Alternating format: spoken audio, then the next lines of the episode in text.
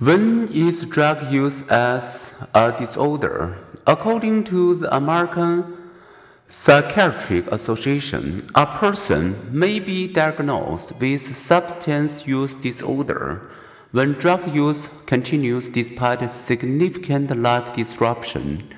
Resulting brain changes may persist after quitting use of the substance.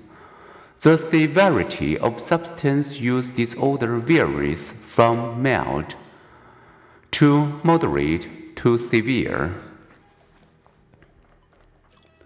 Why might a person who rarely drinks alcohol get buzzed on one can of beer while a long-term drinker shows few effects until the second six-pack?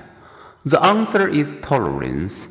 With continued use of alcohol and some other drugs, the user's brain chemistry adapts to offset the drug effect.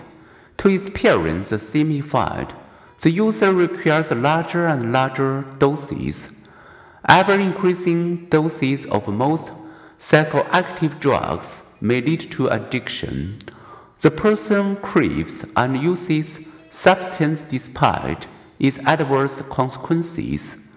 The World Health Organization has reported that worldwide 90 million people suffer from such problems related to alcohol and other drugs.